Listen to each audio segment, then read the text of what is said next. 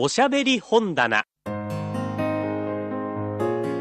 の時間は福岡の RKB 毎日放送のアナウンサーによる朗読をお送りします。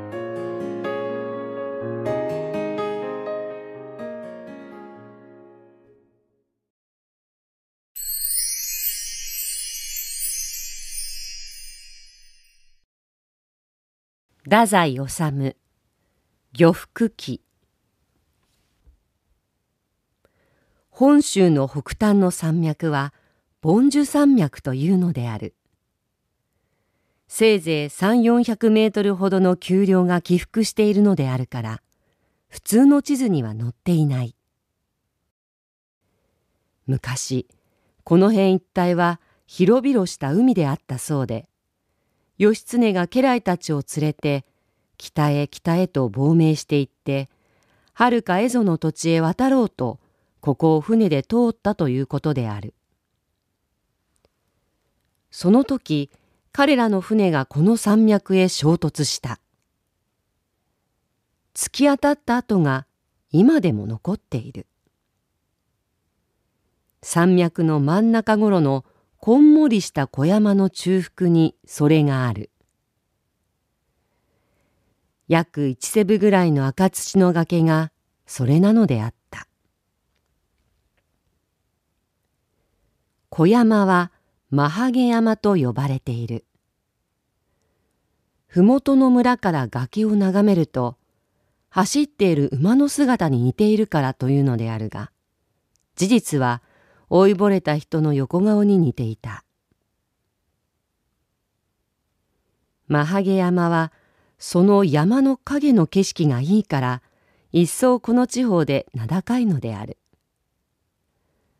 麓の村は戸数もわずか二三十でほんの寒村であるがその村外れを流れている川を二里ばかり遡るとマハゲ山の裏へ出てそこには十丈近くの滝が白く落ちている。夏の末から秋にかけて山の木々が非常によく紅葉するし、そんな季節には近辺の町から遊びに来る人たちで山も少しにぎわうのであった。滝の下にはささやかな茶店さえ立つのである。今年の夏の終わりごろこの滝で死んだ人がある恋に飛び込んだのではなくて全くの過失からであった植物の採集をしにこの滝へ来た色の白い都の学生であるこの辺りには珍しいシダ類が多くてそんな採集家がしばしば訪れるのだ。滝壺は三方が高い絶壁で、西側の一面だけが狭く開いて、そこから谷川が岩を噛みつつ流れ出ていた。絶壁は滝のしぶきでいつも濡れていた。シダ類はこの絶壁のあちこちにも生えていて、滝の轟に始終ブルブルとそよいでいるのであった。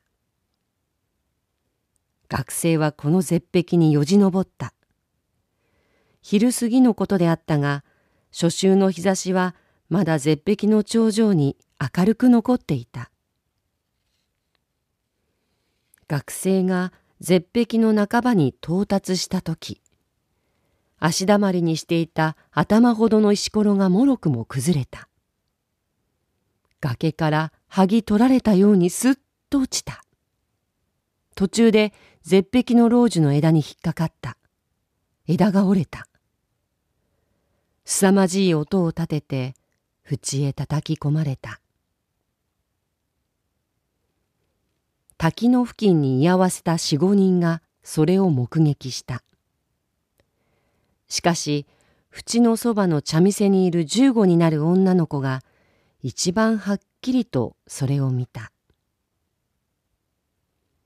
一度滝壺深く沈められてそれからすらっと上半身が水面から踊り上がった。目をつぶって口を小さく開けていた。青色のシャツのところどころが破れて最終カバンはまだ肩にかかっていた。それきりまたぐっと水底へ引きずり込まれたのである。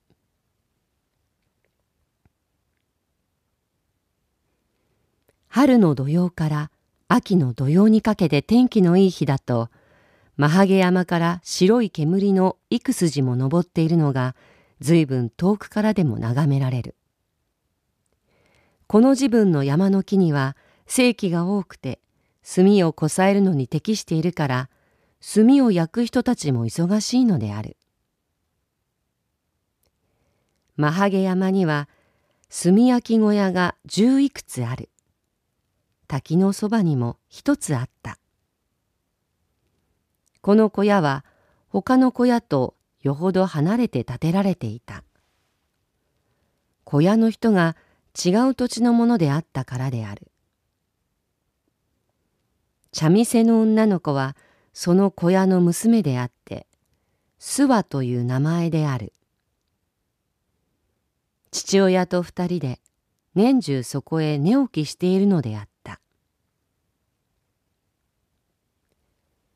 諏訪が13の時、父親は滝壺の脇に丸太と吉津で小さい茶店をこしらえた。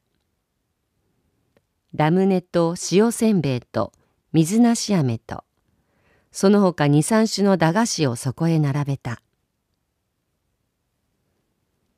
夏近くなって山へ遊びに来る人がぼつぼつ見え始める自分になると、父親は毎朝その品物を手かごへ入れて茶店まで運んだ。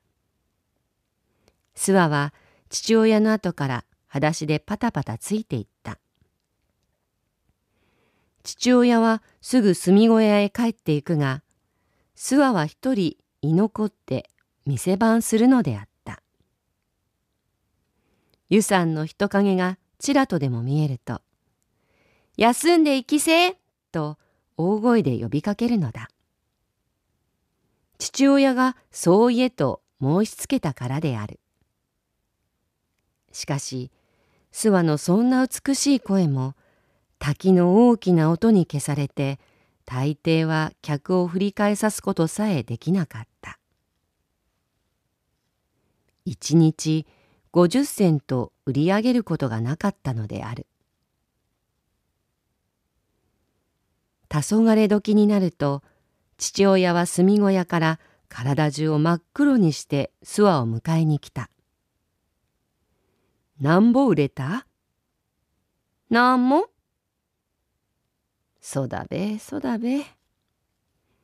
父親は何でもなさそうにつぶやきながら滝を見上げるのだ。それから二人して店の品物をまた手かごへしまい込んで炭小屋へ引き上げる。そんな日課が霜の降りる頃まで続くのである。諏訪を茶店に一人置いても心配はなかった。山に生まれた鬼子であるから岩根を踏み外したり滝壺へ吸い込まれたりする気遣いがないのであった。天気がいいと諏訪は羅針になって滝壺のすぐ近くまで泳いでいった。